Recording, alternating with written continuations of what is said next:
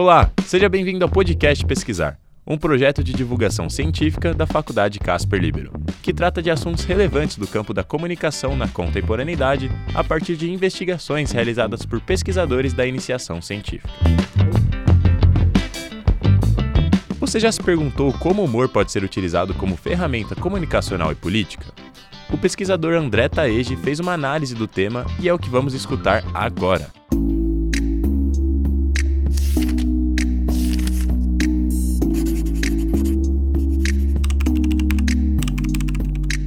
Começa agora Podcast Pesquisar, um projeto do Centro Interdisciplinar de Pesquisa.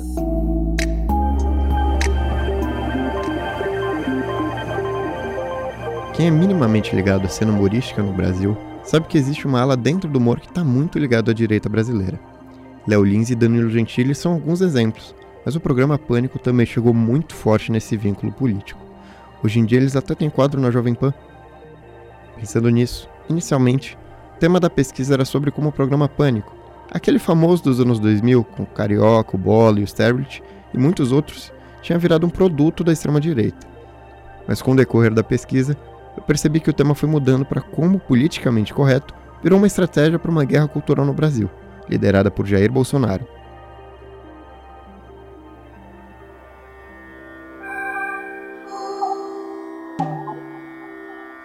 O foco da pesquisa ainda era o mesmo pânico, que trazia muitos aspectos característicos desse discurso contra o politicamente correto. O passo a passo da pesquisa foi desmembrar partes importantes da comunicação da extrema-direita. Primeiro, entendendo a pós-verdade, um conceito que ajuda a entender a distorção da realidade em detrimento dos fatos. Depois, compreendendo como os gurus da extrema-direita usam isso, para depois entrar em guerras culturais e finalmente observar como a classe humorística, vídeo pânico e Bolsonaro se aproveitavam dessa guerra cultural contra o politicamente correto.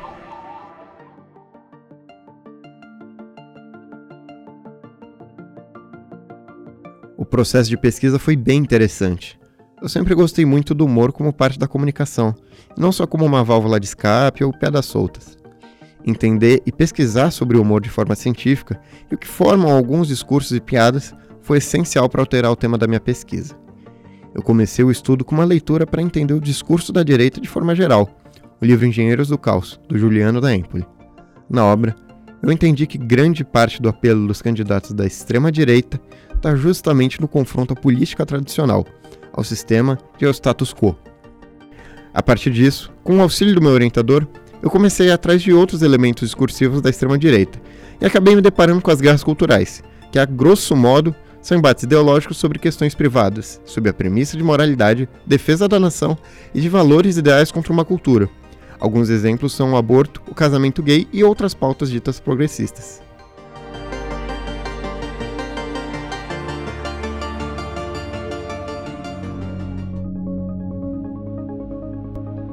Eu já consegui entender onde o pânico poderia entrar. Então eu me deparei com um termo que ficou bem famoso recentemente: politicamente correto. Ele surgiu nas mãos da esquerda nos anos 70 e se popularizou nos anos 90.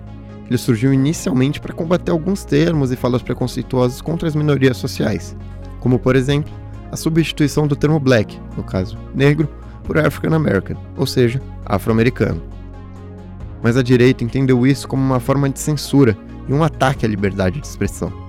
Recentemente, no Brasil, muitos humoristas brasileiros puxaram o movimento do politicamente incorreto, no caso, o oposto do politicamente correto.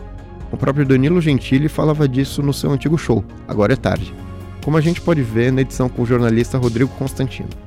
Você, você tem essa questão do politicamente correto que suspende qualquer tipo de julgamento. Hoje em dia passa a ser uma coisa horrorosa você emitir o um julgamento sobre certas coisas é, morais, estéticas ou de valores. Né? Então, é, eu sou obrigado, por exemplo, a, a, a suspender qualquer tipo de opinião em relação a certas coisas, senão eu sou um sujeito preconceituoso, elitista, não sei o quê. É, eu acho que isso suspende qualquer tipo de debate civilizado. Então, acho que é, é tentativa de resgatar, é, o, é, colocar os pingos nos is. Né? Ok. Né? Essa ideia do politicamente incorreto tornou-se uma convicção da direita brasileira, com Bolsonaro inclusive dizendo que iria libertar o Brasil do socialismo e do politicamente correto no seu discurso de posse. Mas um pouco antes disso, no meio da ascensão discursiva e política da direita, em 2017, o Pânico decidiu entrar nesse combate ao politicamente correto usando justamente uma estratégia comunicacional de Bolsonaro, que à época já era um símbolo do enfrentamento do status quo. Com o quadro Mitadas do Bolsonaro, que eu acompanhei e analisei 10 episódios dos 33, que foi exibido entre março e dezembro de 2017, o Pânico replicava, com algumas pessoas que estavam na rua e participavam do quadro, as mitadas do Jair, que viralizavam cada vez mais na internet. Por que só em Osasco que vem aqui esse pessoal? O que, que esse debate tá falando aí? Por que só em Osasco vem aqui esse pessoal? Porque eu vim procurar um viado exatamente como você. Essas mitadas eram tiradas que o então deputado federal dava como resposta a outros candidatos. A primeira, e possivelmente a mais famosa, é a do confronto entre Bolsonaro e Maria do Rosário em 2002. Grava aí, grava aí que eu sou estuprador. Eu sou estuprador agora. Olha, jamais estuprar você que você não merece. Olha, eu É espero esse, que não. é esse o papo. Dá, eu te dou outra. Dá que eu te dou outra. Dá que eu te dou outra. Dá que eu te dou outra. Dá que eu te dou outra. Dá, dá que eu te dou O que é outra. isso? Mas o que é isso? Você me chamou de estuprador? Você me chamou de estuprador? Você é moral. Tá, vagabunda? Como deu pra ver, o Mitadas do Bolsonaro é uma mímese mais descontraída das verdadeiras mitadas, além de serem feitas com uma plateia. Mas ainda assim, por trás das piadas que podem ser consideradas bobas, que chamavam um indivíduo de feio ou de burro, tinham também muitos momentos em que ocorriam piadas machistas ao dizerem várias vezes que mulher devia ficar em casa e cuidar da cozinha, ou homofóbico, como a gente conseguiu ouvir agora. Inclusive, no início do quadro, era possível perceber até mesmo uma semelhança com a estética nazista. Apesar disso tudo, o quadro chegou a ter mais de 33 edições teve 134,5 milhões de visualizações até abril de 2023 no YouTube.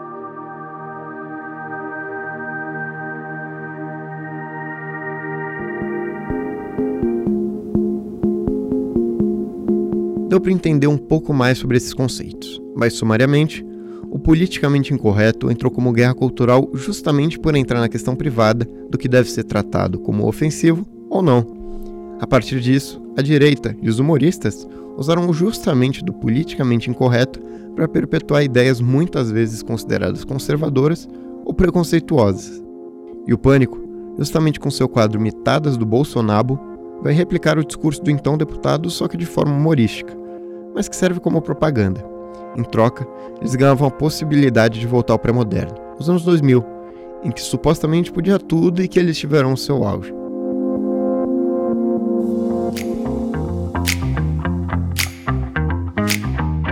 Busca de entender o humor como ferramenta comunicacional, eu encontrei ele como forma de propaganda auxiliar da extrema-direita nas ditas guerras culturais. Mais do que qualquer coisa, o humor é uma ferramenta muito poderosa, seja para o bem ou para o mal. Zelensky não estaria onde ele está hoje se não fosse pelo humor. Muito menos o termo Jim Crow seria tão importante e tão potente para a história negra americana se não fosse pelo humor. O humor é político, potente e uma grande arma da comunicação. E um mero quadro do pânico pode ter muito mais impacto do que a gente pensa. Sou André Taede, apaixonado pelo humor e pesquisador do Centro Interdisciplinar de Pesquisa da Faculdade Casper Libero.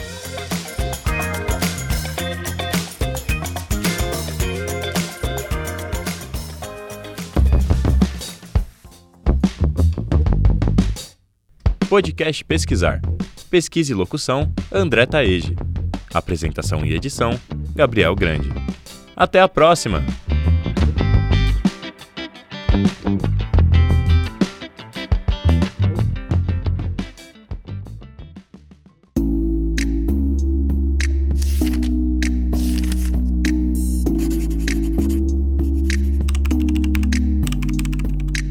Você ouviu Podcast Pesquisar.